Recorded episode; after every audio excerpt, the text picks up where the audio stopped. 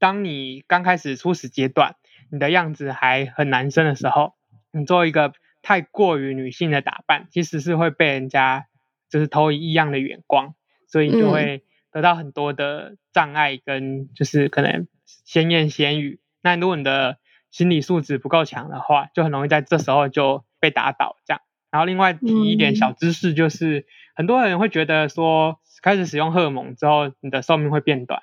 实际上目前看起来就是没有变短趋势，会拉低这个寿命的原因，是因为很多人的精神状况不太 OK，他们会选择去自杀，所以才会把这个寿命拉得很短。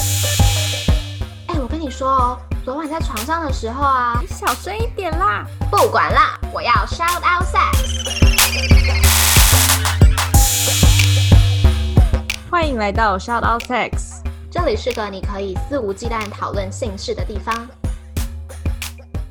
嗨，大家好，欢迎来到 Out Sex，我是茶，我是玉。我们今天的主题我很期待，但是我也同时的很怕我讲错话，就是我也是。对，然后我们今天的主题是。要讲跨性别者在床上的困扰嘛？但不只是在床上的困扰，我们想要聊，就是这位来宾身为 SOS 第一位跨性别者，我希望就是想要借由他来了解一下跨性别者在这个社会上的生存情形。然后我说我会怕讲错话，是因为，嗯，虽然说我们应该都是很有这种嗯性别光谱概念。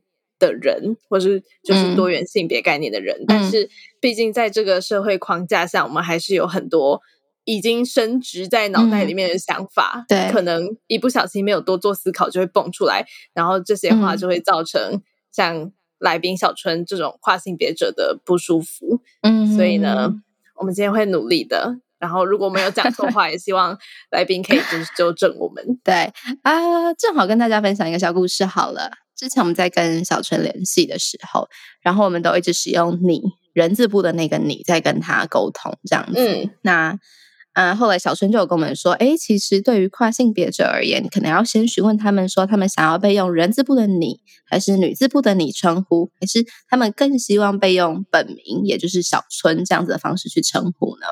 嗯，所以这算是我们学到的第一件事情吧。对对，以前没有特别的注意过，因为。我以前都会很习惯性的就打字，然后就送出去了。然后我现在觉得，嗯，一点点小贴心，对跟你聊天的人而言会感觉到更舒服。这样子，那欢迎我们的来宾小春。大家好，我是小春，二十五岁，生理性别男性，性别认同是跨性别女性，然后非二元性别认同者，就是同时有两种就是认同这样。然后性倾向的话是女性恋，那这部分就是对于我有性吸引力的，不管生理女性也好，或是心理女性都算。再来，我会多拉出一个叫做恋爱倾向，我的恋爱倾向是泛性恋，就是谈恋爱的话，男生女生都可以。然后性经验次数大约八次，然后有做点什么大概七次，那一次纯躺这样。目前单身。呃，一次什么？一次什么？一次纯躺，哦，纯躺就躺在一起抱抱睡这样子的意思。是是哦，那可以问一下性经验的对象的生理性别比例吗？呃，多数都是生理女性，然后两次是跟男性。哦，就对，就是一些尝试的过程啊。嗯，就是一次是跟一个男同志，然后嗯。就刚好是朋友的朋友，然后在刚好那一天有活动，我们就都在同一个房间。然后早上起来就就是突然间有一种很难过的感觉，然后就开始哭这样。然后他就从我背后抱住我，让我情绪比较安稳一点。然后他就问我说：“我现在想要做些什么？”我就跟他说：“我想要夹夹那个脚夹脚这样。”然后我们就在床上就做了一次没有插入的性行为，这样就他就用摸的，然后我就摸他。然后我们有亲这样，嗯嗯。不过事后他就说他就是 gay，所以我这个跨性别的样子对他来说是没有吸引力的。所以我从头到尾就不懂说他到底为什么会决定要跟我做。哦，呃，我我刚刚就在思考说，因为你毕竟还是生理性别是男性，代表你有那些器官嘛。那这些东西，哎，应该说对会让男同志有兴趣的是这样子的设定吗？还是你的外表？还是说每个人其实就不一样？通常是不太一样。那听到比较多的是，他们是对一个呃阳刚气质，或是某一种类型的气质，例如说呃男同志里面有分很多种类型啊，什么熊族啊，什么猴对啊之类的。那他们就是一个类似刻板印象的东西，就是说这一类型的。人他就有一些特色，例如说可能呃肌肉很结实啊，或是他就有一个肉肉的身体啦之类的一些特征这样。那我刚好就是在男同志之外的一些样子嘛，对啊。嗯嗯嗯。那你对他有兴趣吗？因为你刚刚说你的就是在床上的话偏好生理女性的身体。对，就我我觉得当下我的需求是一个情感上面的互动。所以，我想要的就是一些呃亲亲摸摸抱抱之类的互动而已。所以本来就没有必要要有插入那种感觉。所以说这一次说算一个性行为也勉强算了，毕竟还在床上进行嘛。嗯嗯嗯。还有一次就是之前我有提到，就是我去试肛门这件事情。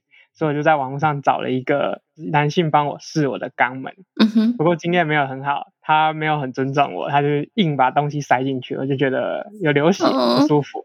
对，嗯，哎，你你刚刚说网络上是叫软体吗？还是付费？哦，就是我有一个朋友，他推荐我去里面找，因为我跟他说我想要试肛门，他就给我了一个联络的人，那我就是做类似做审核，然后进到赖的群组。然后里面蛮多自称是第三性的一些姐妹们，对，不过我自己不会称自己是第三性就是了。嗯，哎，我记得你有跟我们说过，第三性这个称呼对于跨性别者不是一个很尊重的说法，对吧？对，因为典型一点的就是在二元框架下的跨性别者们，他们是想要跨到另外一边的。所以，嗯，他们独立出来变成第三个性别，对他们来说，他们其实是很不喜欢的。哦，懂了，了解了解。好，那我们男性的性经验部分结束了吗？对对，就两次。对，哦，了解。好，那 那那女生比较多，我们听最好的那一次好了。好，最好的那一次就是因为我刚开始尝试嘛，那床上部分其实我是比较偏。瘦的那一方就是被被人家攻击，攻击吗？就是被人家触碰，然后嗯嗯会叫的那一边。对，那最好的那一次就是我跟他约，但他一开始其实是单纯只是对跨性别者好奇，想要来聊聊天。然后就是我就把他带来我房间，嗯，那我们就聊了很久，就可能聊的东西太震惊了，就觉得好像就是没有办法开始一个。一场性爱的那种感觉吧。那我就问他说：“那你觉得我这样子可爱吗？”他就觉得他，他就是跟我说，他觉得不可爱。然后后来就 试了一下，对，怎么讲？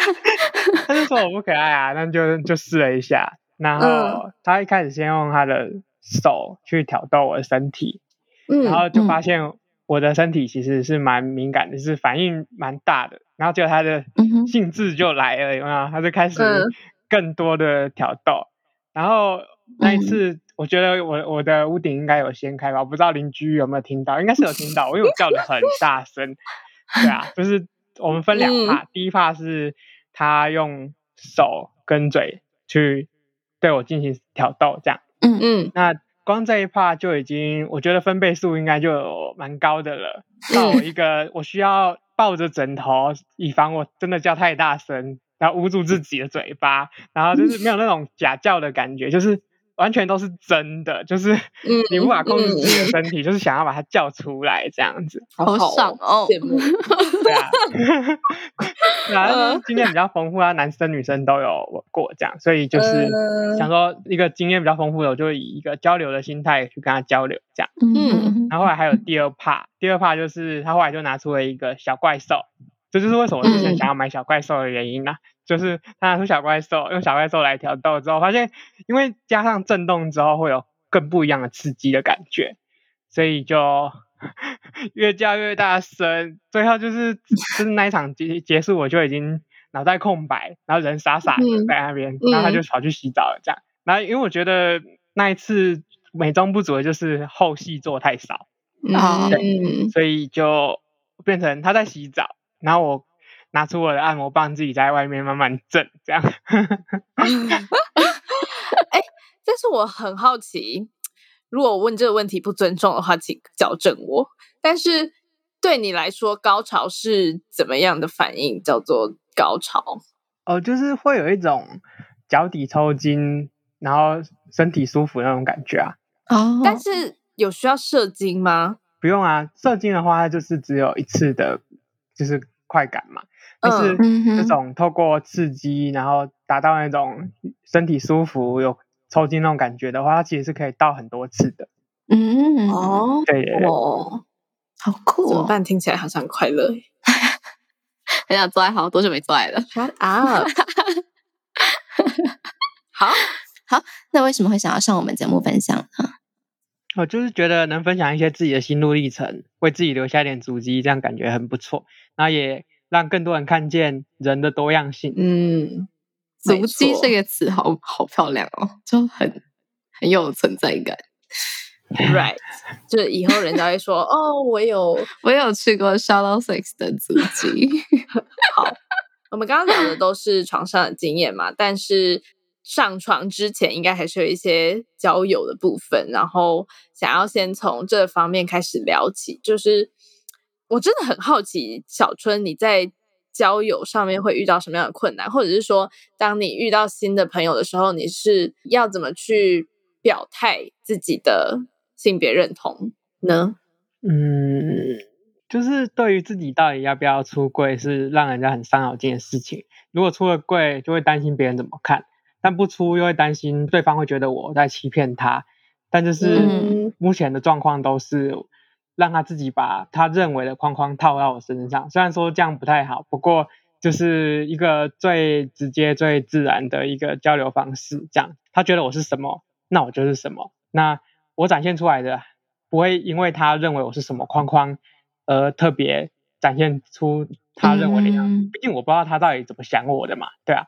那我就是做我自己最自然的方式嘛。对啊，只是会有点顾忌啊，就是可能没办法那么放得开，或是怎么样的，嗯，然后也会有各种不融入的感觉，就是对于男生或是女生那种单纯的群体的时候，就是觉得说，呃，我的兴趣的部分跟男生们没有那么的重叠，所以没办法加入他们的话题，也没办法感受到他们可能对于某个话题的喜悦或是什么样那些共鸣的感觉，但是。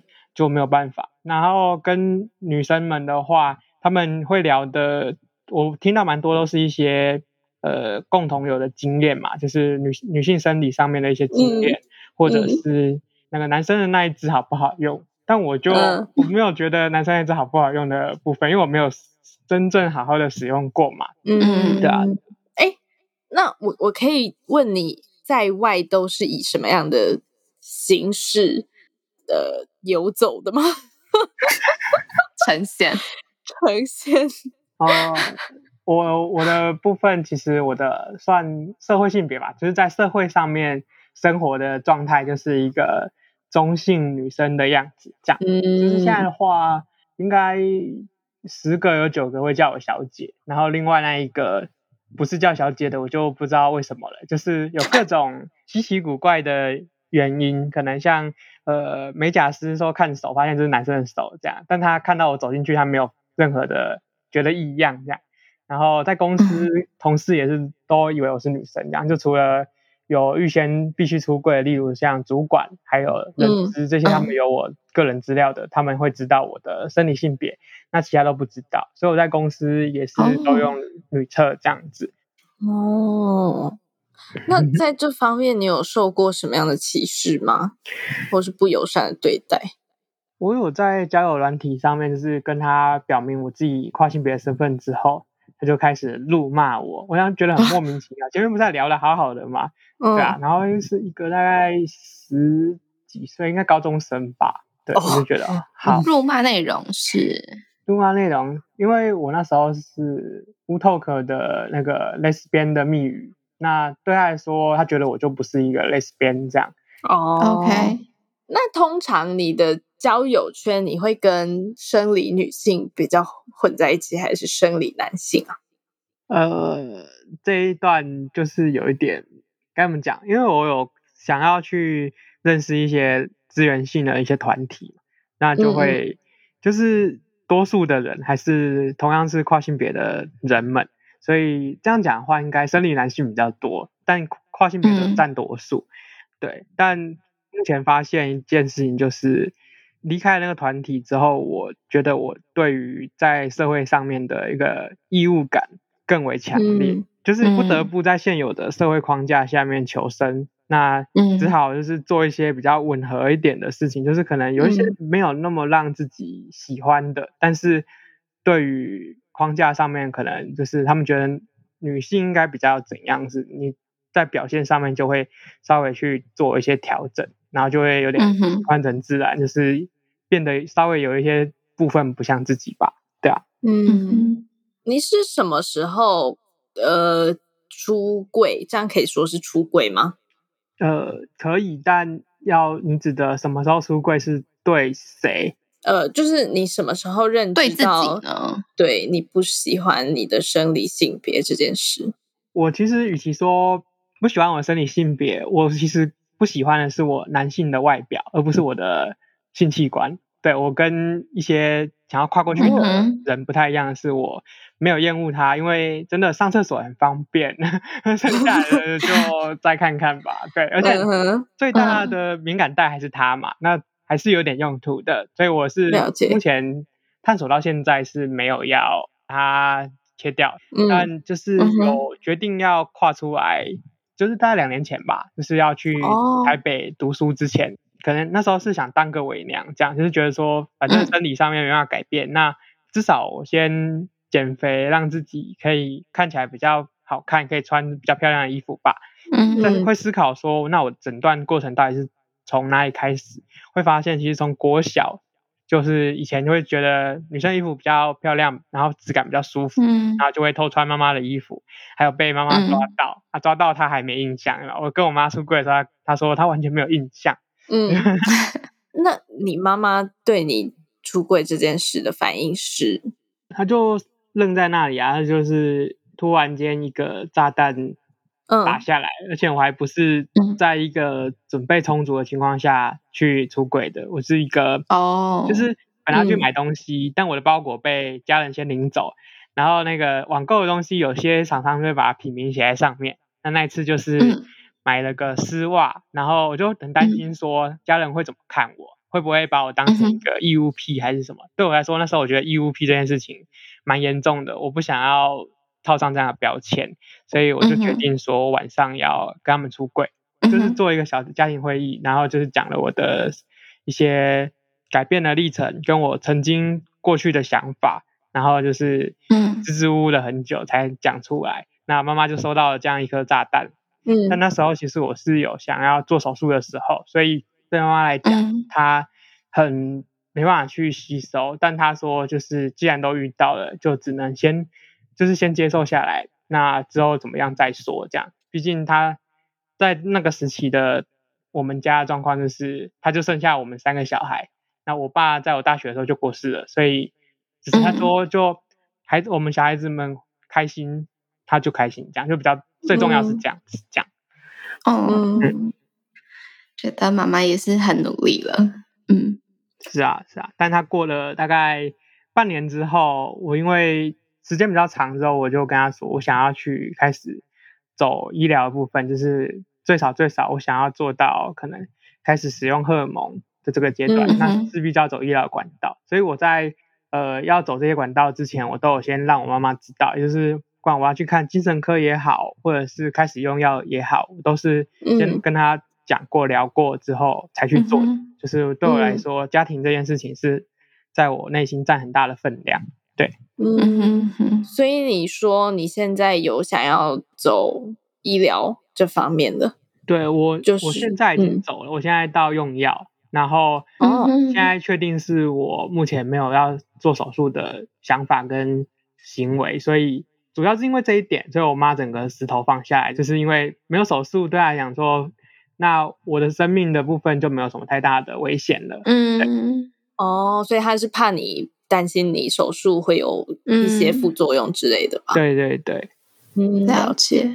但我很好奇，就是，嗯，像你这样可能身体跟性别认同不一致这样子的情况下，你会不会产生什么样的负面情绪？譬如说，嗯，这是我自己的理解啦，如果有错，请纠正我。诶，我讲了好多次这句话，就是说，你明明认同自己是女性，但是你会因为兴奋而勃起，或者是感受到一些生理男性才会感受到的。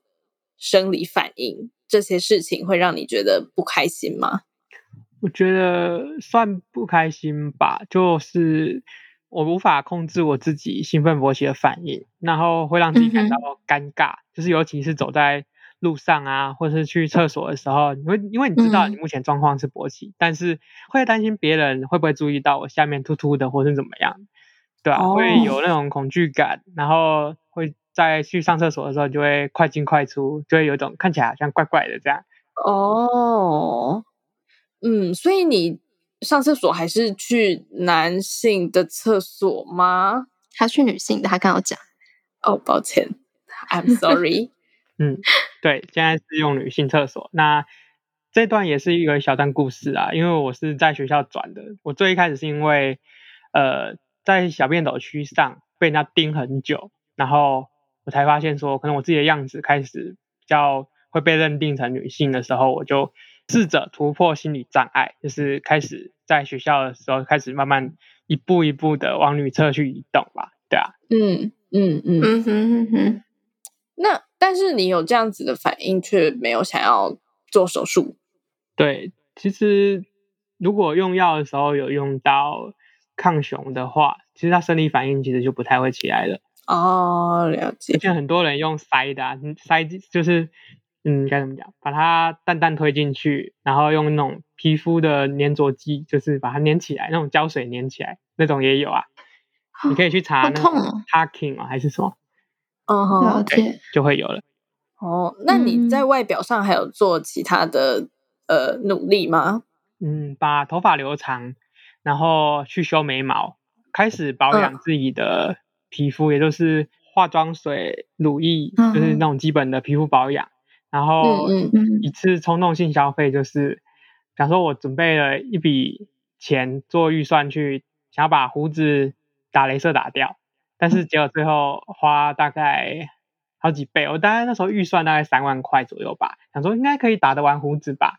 对，然后去到现场咨询下去，就发现就是大概要七八万这样，然后就嗯。就是它是包疗程，这么贵，就是做到不长为止这样。对啊，应该好几次那种。对对对，我现在打，对啊，大概不就三次嘛？我记得，因为我我也有做啊。应该看量吧。哦，OK。其实不是看量，它是按你的生理性别去算。女生女性的话会比较便宜，因为就是男性的胡子的那个毛囊毛根特别深。所以你都要十到十次才会打得完。天哪，了解。然后我又不小心就是被推销了一下，最后是打了全脸，所以我就等于付了两个部位的钱，所以我大概花了十五还十七万吧。对，就整个学生都没有钱了，还花了这么大一笔，所以我的嗯，对，就是要还钱。但是这样让你的心里是舒服的吧？就是。做完之后，嗯，舒服的吗？因为其实我的胡子本来就不多，我是嗯比较粗，然后稀疏的那一种，所以哦好，我觉得目前回头看，我觉得还算花的值得，因为就是镭射还有另外一个好处就是打完之后，其实你的毛孔会比较小，所以你看起来皮肤会比较好。这样，嗯，你都已经听到这里了，你应该是蛮喜欢我们的吧？那记得听完要评分、评论、五星推爆哦！不用了，直接上官网抖内就好。呃，OK，那官网网址是 shoutoutsix.com.tw，抖内可以收到我们爱的回馈，包含我们的手写明信片、精美周边商品，还能见到我们哦。如果想要讨论更多，找到聊性聊爱的同温层，欢迎加入脸书私密社团 Shoutout Sex 小友俱乐部。对你来说，你期望的性行为应该是什么样的？就是最一开始，你有跟我们分享你的性经验吗？就那些经验有达到你的期望吗？达到我的期望吗？嗯，就是对我来说，我那时候看到这样的问题，其实是回归到人性癖好的本质，就是既然有人喜欢 NTR 或是打屁股之类的嘛，那那我期望的性行为就是要足够的疗愈、前戏跟足够的情感交流，就不一定要像伴侣那种，毕竟我现在母胎单身，没有伴侣，所以我不知道到底跟伴侣是什么样的感觉。对，那要享受一下在那个。当事的互动下，就是会会有那种情感交流的互动，然后，嗯，是很多人都觉得说，我生理男性应该就是插入别人的那个角色吧，对吧？但是，嗯，个人就是对于性器插入这件事情，其实是有一个阴影的，就是以前小时候不是都说要把它推出来洗吗？就是以前推不太出来会痛，所以我就跟着对插入这件事情有一个未知的恐惧，所以在我还没有。性经验之前，我就是一直持续都有这样的恐惧感，这样子。嗯，等一下推推出来是什么意思？你要把包皮吞下来啊，然后里面要洗一洗嘛。对，嗯，这跟插入有什么关系？啊，就是你插入会推到皮呀。哦，原来如此。因为包皮比较长，有包茎的部分嘛，所以通常就是因为平常都盖着。所以就等于口会比较小，它没有常常被撑开，所以你要推出来之前，像现在的话是可以透过润滑之后就可以比较好推出来，这样。嗯，那目前为止就是都还算在一个尝试的阶段吧，少数有大概两三位是让我感到舒服的，就是有让我有感到被尊重的。那像刚刚讲那个硬把玩具塞进去的那个男生，就是没有尊重我，我就已经。刚第一次试肛门，他还把那么粗的玩具硬塞进去，都流血了。嗯，对啊，整体上就是没有，就是遇到真正沟通上面到很合很合的人，就是都要稍微委屈一下自己的期望，打个折这样。而且你自己这个样子，好像觉得颇难约到人的。就是即使我前面有那几次的经验，但是在呃我拿来约的那个平台上面，我其实是一个非常容易被拒绝的一个角色，因为。他在我认识我这个人之前，就会先因为我生理性别的关系先拒绝我，这样很多都是这样。所以你会在你的，譬如说交友软体上面的自我介绍写说你是跨性别者？会，我会先写，还是要先让对方知道，而不是你到现场人家看到了，然后才发现不行，这样子也不太好，而且自己的评价也会变差，总是会有那种。传一些风声之类的，对吧？我还遇过有一个人跟我说，就是约的那几个，有一个跟我说，我看你就是一个女生的样子啊，可是为什么你有小鸡鸡？我不知道怎么跟小鸡鸡玩。他就哦 哦，OK，嗯，哎，你也是用 Tinder 吗？还是是有嗯其他的软体？我用那个女同志交友的一个论坛这样。哦。OK，所以是在同志的交友论坛上面，呃的的一个交友软件。听得划不到啦，听得划不到人。了解，对啊，嗯，好。哦，我刚刚是想要问一些比较具体的问题，但如果你真的不舒服的话，你要告诉我。对我是想要问说，就是你期望的性行为里面会包含口交吗？然后会包含呃，你希望对方爱抚你的胸部吗？对，爱抚我胸部，然后抚摸我的敏感带，然后可以来一点那种疗愈的 dirty talk，也蛮不错的。那口交的话是，你说对方口我吗？还是我口他？对方他口你，他口我，我就我还好，因为其实对于对刺激那个阴茎这件事情，没有那么的需求，没那么大。我比较想要的是身体上面的，就是肌肤接触。对，哦，摸皮肤啊，或是我去摸他的皮肤，听他叫啊之类的，多数是我被攻，我比较喜欢被攻啊，但我，嗯，我是可攻可受，我可以攻对方。那我现在的经验当中也是一半一半，就是我攻他或他攻我，对啊。嗯哼，听起来你比较喜欢情感交流的性爱，就是对身体上的刺激没有那么大的需求，目前看起来是这样。对，嗯，OK。哎，你们像刚刚你说，你有加入一些赖群，是里面比较多像你一样认同的人吗？对，像那个肛门那一个是姐妹们，她跟我认同稍微不太一样，但是都是跨性别者啦。对，那另外其他就是一般可能有一些资源交流的群组啊，或是那种闲聊的群组，然后里面多数的组成都是可能跨男跨女，少数的像我是非二元嘛，我真的是在里面非常少数，多数都是跨女，就是男性跨女性的人居多这样。为什么？因为我自己的观点是，那个这个社会对于男性打扮的比较阳刚，是觉得有一种对父权的模仿，所以大家都会觉得是好的，所以不会有多做一些批评。所以对他们来讲，他们需要的资源其实就是相对的比较没有那么多障碍，他就是需要都是医疗资源居多这样。嗯哼，但但你不是也是男性跨女性吗？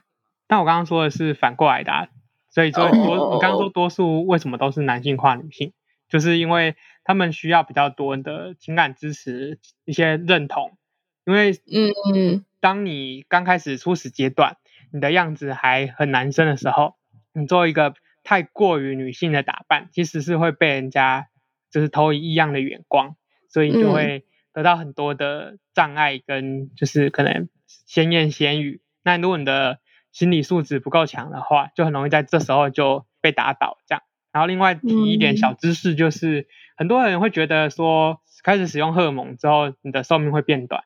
实际上目前看起来。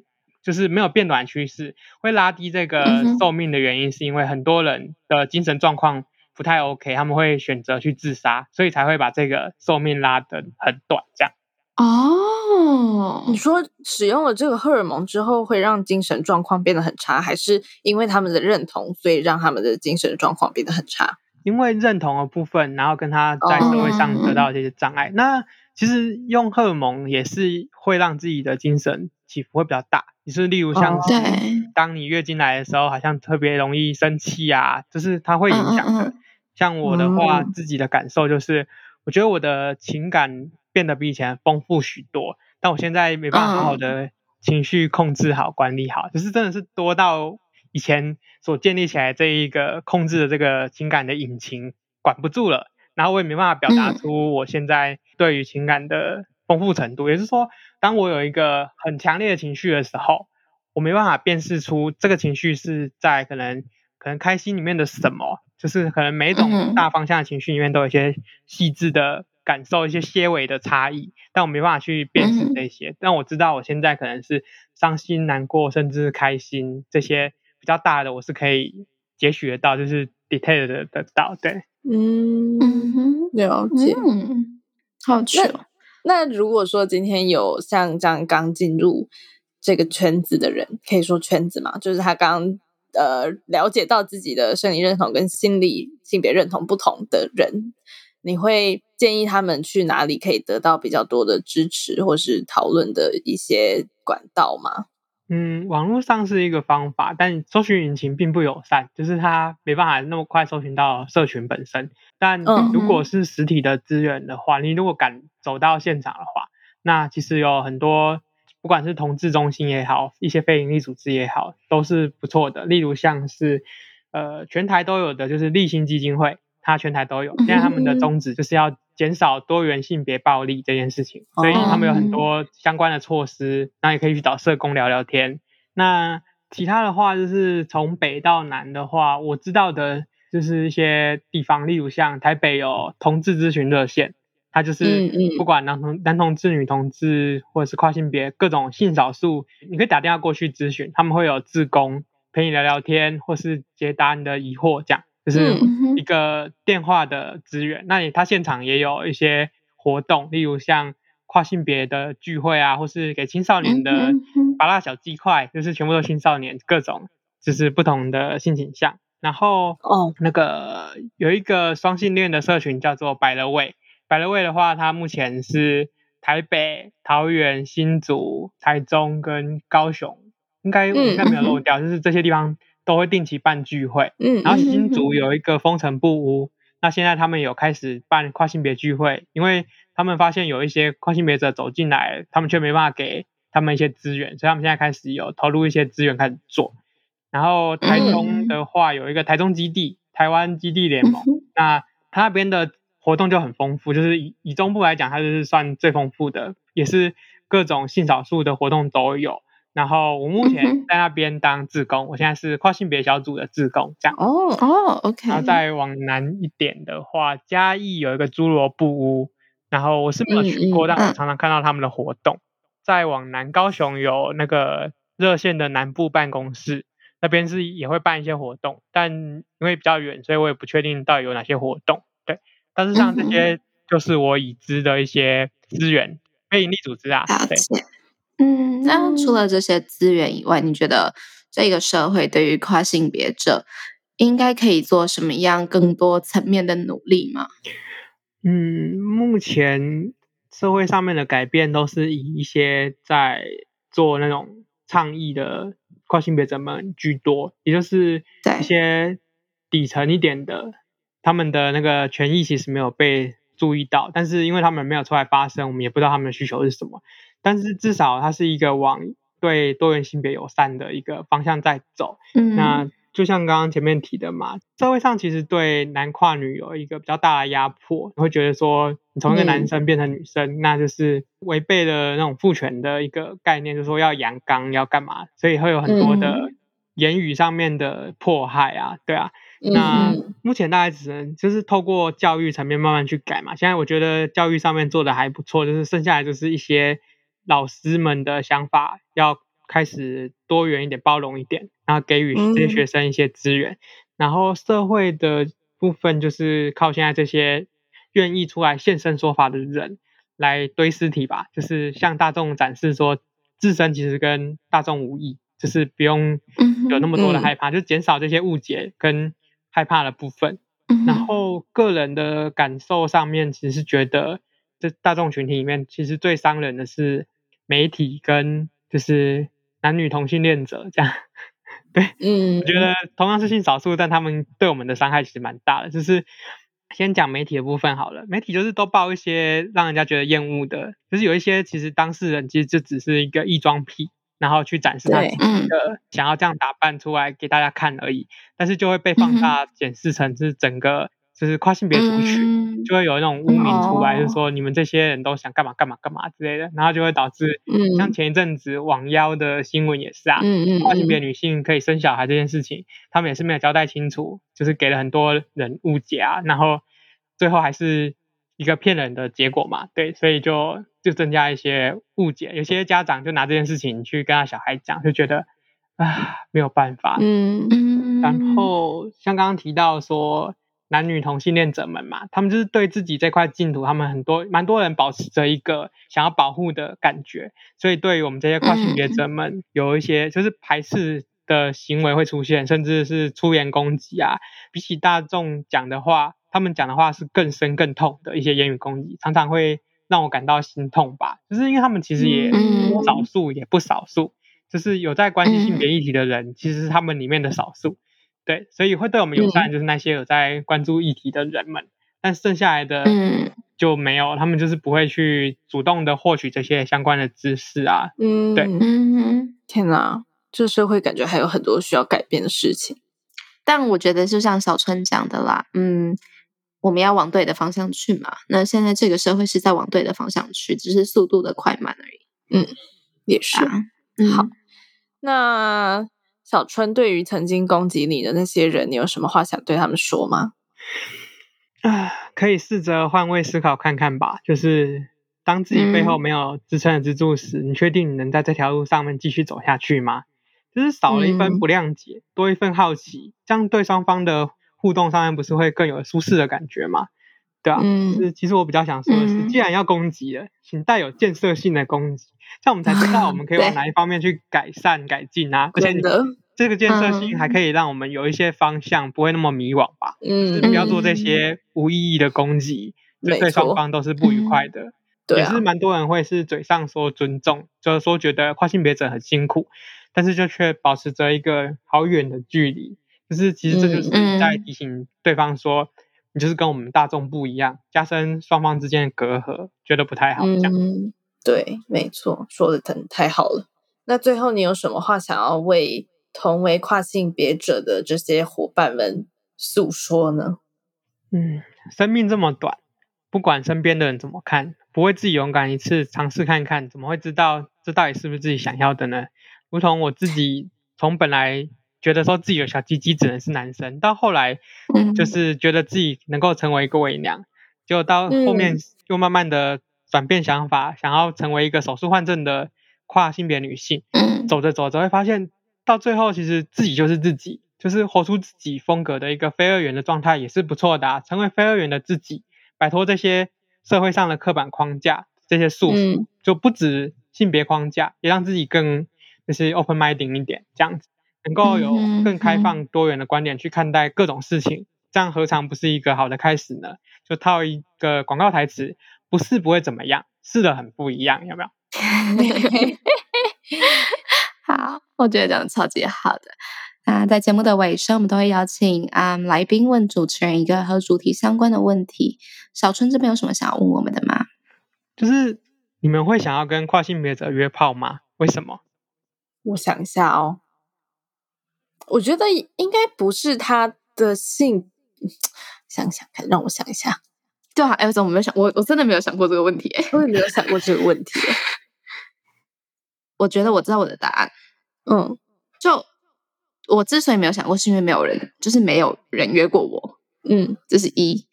然后二就是，当有人约我的时候，我觉得我应该不是关注他是不是跨性别者耶，我关注的是他跟我聊天的感觉。哦。我我觉得我刚刚要讲的也是，就是我应该不在乎他是不是跨性别者，还是他的生理跟心理性别认同是一致或不一致，这应该不是我会在乎的部分。但我会在乎的部分是，既然我要跟他约炮，我就必须要知道他可不可以满足我的生理需求嘛？嗯嗯嗯，对吧？所以如果今天还可以的话，那应该就 OK。虽然说我没有试过啦，就是如果我遇过，可能会有别的想法，我不确定。但我目前的答案是这样。嗯。嗯，好。那在节目的尾声，我们都会邀请来宾用三个词来形容 “shout out sex” 或者是形容性。小春这边有什么可以跟我们分享的吗？嗯，形容性吧。嗯，第一是舒服，第二是自我满足，第三是未知感。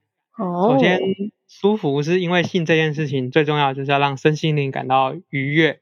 再来是自我满足，就是在整个过程中可以满足自己被需要的感觉。也会有让自己不会那么的格格不入的感觉，嗯，最后是未知感。每一场性爱都是一次全新的体验，可以有不同样的新奇、不同样的感受，那就是好好的享受这场性爱吧。嗯，好，嗯，我昨天就在跟我的 partner 讲说，我今天要录这样子的一集，然后我自己其实觉得压力很大的，因为就像茶一开始讲的，很怕讲错话，很怕问了可能。让人不舒服的问题，讲的让人不舒服的字句，然后这样子的种种的枷锁，让我其实录这一集压力是很大的。那小春今天是用了一个跨性别者的角度在讲话，但我同时想要对主主流主主主流性向的人说，就其实我们是很幸运的，因为我们正好蹭了这个主流的，嗯，就是我们揩了这个油，你知道吗？嗯嗯，对，所以。就像小陈讲的吧，如果可以多一点点的理解，多一点点的好奇，然后少一点点的不尊重，跟很觉得自己就是对的，觉得自己就是好的这样子的想法，我觉得我们会更往那个好的所谓好的方向前进的更快。嗯，然后好，我突然想要分享一个故事。我刚来英国的时候，这里的厕所其实很多地方都已经改成是。嗯，大家在同一个厕所了，就是不管你是什么性别的人，都在使用同样的厕所。嗯，那我还记得，到现在我都还记得，我第一次在里面与一个男生四目相交的时候，我自己是非常尴尬的。嗯，或者是我会等里面的人，就我在厕所的间内，然后我听到外面的人已经洗手出去了，然后我才会走出来。嗯，所以我自己是经历过这样子的时刻的。然后用这样的故事可以跟大家说，我现在已经完全没有这样的的嗯不舒服感或尴尬感，所以这样的故事跟大家说，其实这些事情都是可以练习的，然后是会越来越好的。嗯嗯，没错。好，那希望今天小春的故事有嗯帮助一些可能或许自己已经开始呃意识到自己对于自己的生理性别跟心理性别差异啊有一点不舒服的朋友。听完这集之后，可以嗯比较顺心吧。觉得就是我觉得很重要，就是当你是少数族群的时候，认同感这件事会被放很大很大很大。因为你这个东西可能不像主流文化的人得来这么的容易，所以希望可以借由我们的频道，虽然也没几个人在听了，对艾米就是 希望可以借由我们今天分享小春这个故事。让更多人可以得到这样子的安全感、跟认同感、归属感。嗯，那今天非常感谢小春愿意来跟我们分享自己的故事，谢谢你，谢谢，谢谢。好，那我们今天就到这里喽，大家拜拜，拜拜拜。如果喜欢我们的频道的话，别忘了订阅 Shout Out Sex Podcast，以及追踪官方 Instagram Shout That Out That Sex。如果你对于本集内容有其他想法的话，快留言告诉我们哦，让我们再为你开一集。就这样，刷，刷你的下集预告，就是你看了这么多读者来信的故事，这些故事有曾经影响到你自己看待感情的态度吗？没有，真的吗？真的，对啊，我觉得就像你刚刚讲的啊，就是我觉得。我的读者也不会被我影响。